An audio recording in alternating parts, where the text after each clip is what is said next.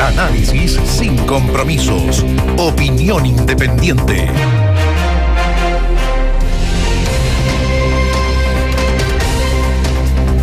A veces la situación no es tan clara. María José. A veces la situación no es tan clara y eso es lo que está pasando ahora en el oficialismo y en la moneda a puertas de lo que va a ser la votación de la acusación constitucional contra el ministro Giorgio Jackson. A ver, aquí lo hemos dicho y repetido varias veces. Eh, una acusación que no tenía por. que en principio no, no tiene por dónde prosperar, presentada por el Partido Republicano. Recordemos además que buena parte de la derecha, la UDI Renovación Nacional, quiere marcar distancias con el Partido Republicano y esta acusación constitucional en algún momento se dijo, mira, puede ser un punto en que Renovación Nacional y la UDI se desmarquen del Partido Republicano. Pero, pero claro, ahora se quiere ver si se va el tema de fondo y por lo tanto si hay votos disponibles para avanzar. Mira, yo tengo la sensación, claro, que a esta acusación constitucional, que es una acusación política, está bien, hay algunos hechos puntuales en virtud de los cuales se acusa al ministro Jackson, pero aquí hay una situación política que tiene que ver con el propio ministro, que no es un ministro cualquiera, recordemos, es uno de, los ideólogos del Frente Amplio, es uno de los yo diría, no sé si las palabras más duro, pero en el trato sí, y de hecho eso fue lo que dejó su paso por el Parlamento como diputado. Él dejó a muchas personas, no sé si heridas es la palabra, pero, pero con, distancia, con reserva. Eh, no cultivó buenas relaciones con diputados de otras bancadas. Eh, y algunos le reprochan eso ahora y le reprochan también, bueno, lo que dijo en su momento, que había una superioridad moral de, del Frente Amplio, de los sectores juveniles en relación a las generaciones políticas pasadas. Eso para nada gustó, particularmente en no pocos de sus socios de gobierno en otra coalición, el socialismo democrático, y algunos dicen, nos contaba Gonzalo Orquín, vamos a hablar de eso después. Claro, que la Cámara de Diputados probablemente hoy día no prosperaría la acusación contra, constitucional contra el ministro Jackson, pero si pasa al Senado, ahí tiene visos de prosperar, porque no hay un buen ambiente hacia el ministro Jackson en el Senado, por lo que fue además como ministro de las Express. La relación que tuvo antes de ser cambiado de ministerio en los primeros meses de este gobierno, ante el cambio ministerial, no fue buena. Fue uno de los déficits evidentes, digamos, en, en, el Congreso. Vale decir, esta relación entre Ejecutivo y Congreso no era la persona que mejor llevaba esto y no, y, no, estoy echando la culpa a Jackson, estoy, estoy, echando la culpa, digamos, a una relación deteriorada por lo que Jackson fue como diputado y como dirigente político mm. en esta especie de marcar diferencias con las generaciones anteriores de la izquierda y la centroizquierda que dejaron a muchas personas heridas. Se pensaba que su rol como ministro de la Secretaría General de la Presidencia iba a ser un rol clave o eh, bastante acertado porque él mismo trabajó, fue diputado, por ende podía haber tenido mejores relaciones, pero se ha acusado que fue eh, altanero, arrogante en algunas ocasiones. También se hablaba de esta especie de eh, una impronta de superioridad moral que molestó a muchísimos de los parlamentarios, lo cual podría en este caso generar que la acusación o el nivel lo prospere. ¿Cuáles son los pasos, Nivaldo Auditores? Los pasos son los siguientes Mañana la comisión revisora, esta comisión que se eh, realiza mediante una tómbola, para ver los integrantes, va a tener que despachar el informe negativo o positivo del libelo a la sala. Y con eso ya se tendría que votar el jueves, efectivamente, esta, esta acusación constitucional contra el ministro Jackson y los votos de renovación nacional estarían siendo apuntados como los votos clave. Los de esa bancada estarían siendo apuntados como los votos clave. Aquí hay algo importante. Tú hablabas, Nivaldo, del rol del exdiputado Giorgio Jackson, quien tuvo que votar 14 acusaciones constitucionales y 11 de ellas las votó favorablemente. A ver, cuando Giorgio Jackson fue diputado de oposición, ¿no es cierto? Eh, bueno, la oposición todas las oposiciones en su momento valían mucho las acusaciones constitucionales, dicen que es un instrumento constitucional, que hay una manera de que los ministros, ya, eh, eh, las acusaciones constitucionales y también las interpelaciones. Claro, cuando se pasa a ser gobierno son más reticentes respecto al instrumento. El instrumento está, mira, la pregunta es para qué sirve esto. Ahora, esta no es una interpelación, es más grave, es una acusación constitucional de prosperar, digamos, no, le sale gratis, eh, en este caso a quien es acusado constitucionalmente. Em, claro, pero el punto aquí es si hay un gallito político. Ahora, y si hay un gallito político, y si la oposición se juega por la acusación y se pierde, va a perder políticamente, eso está mm. claro. La apuesta es alta, porque no es un ministro cualquiera, es muy cercano al presidente de la República, ideólogo de la actual coalición de gobierno, particularmente en, el Frente Amplio. Jefe tiene de campaña. Tiene un peso específico, eh, no es menor.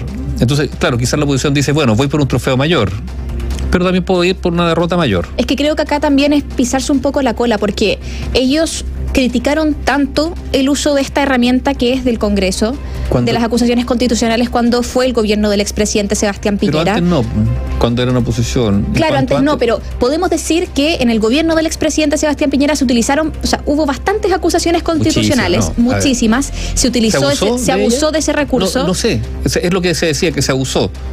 Se le pierde seriedad al recurso. Es que lo que pasa es que si estuviéramos, o las interpelaciones, sí, es distinto, estamos hablando de acusaciones constitucionales, eh, eh, un paso más abajo son las interpelaciones. Claro, en un sistema parlamentario esto es normal, pero claro, hemos vivido una especie de deriva donde el sistema presidencial ha sido, claro, permeado por un parlamentarismo de facto.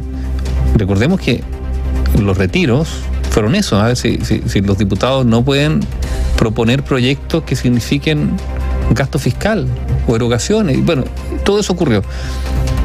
Pero aquí esto hay que leerlo en clave política más allá de los méritos o desméritos de esta acusación. A ver, tiene que tener algo de mérito porque si no, no debería prosperar.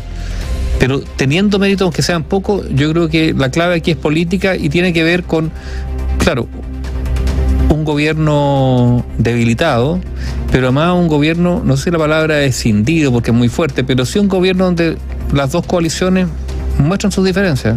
Constantemente. La, han mostrado en el ámbito, por ejemplo, del indulto que han sido menos públicas de lo que son las diferencias respecto al indulto. No solo por los indultos mismos, sino por el momento político. Algunos dicen que el indulto se lanza en un momento tan inoportuno que golpea fuertemente a quién, a la ministra del Interior, Carolina Toda, que llegaba a las negociaciones por un acuerdo en materia de seguridad, que de qué coalición ella, del socialismo democrático, no aprobó dignidad. Entonces algunos dicen, bueno, no fue, fue un flaco favor que en ese momento se anunciara el indulto porque esto ha afectado básicamente lo que iba a ser o lo que pretendía ser uno de los grandes logros políticos del Ministerio del Interior y del gobierno, pero de la mano de Carolina Toa. El punto, el punto acá también es que acá nos escribe un auditor para decirnos una palabra que la voy a utilizar porque es más bien coloquial. Se están utilizando las acusaciones constitucionales ya a modo de chacota, en el sentido de buscar hacer estos puntos políticos constantemente, porque un punto político lo podemos realizar respecto de indicaciones de un proyecto de ley, quizá en algún punto de prensa, pero el hecho de estar generando estas situaciones constantes con distintos ministerios, de lado y lado, estoy hablando de las acusaciones que se realizaron en el pasado, que fueron criticadas por la centro derecha, y las acusaciones que se están realizando en este momento también hacia la ex ministra de Justicia, Marcela Ríos, y el actual ministro de Desarrollo Social, Giorgio Jackson. Acudir, porque si nosotros vamos al mérito, a la base de la presentación de esta acusación constitucional, amerita o no amerita todo este trámite y este proceso? Aquí entramos a, opiniones personales. Yo creo que, a ver, yo creo que hay elementos, aunque son débiles. Esa es la verdad. Y no sé, por lo tanto, en virtud de su debilidad, si dan para una acusación constitucional. Paso previo podría ser una interpelación. Eh, eso es un punto. Eh, pero mira, hablar de chacota cuando es un instrumento que está en la Constitución, te van a decir, oye, pero si por algo está aquí.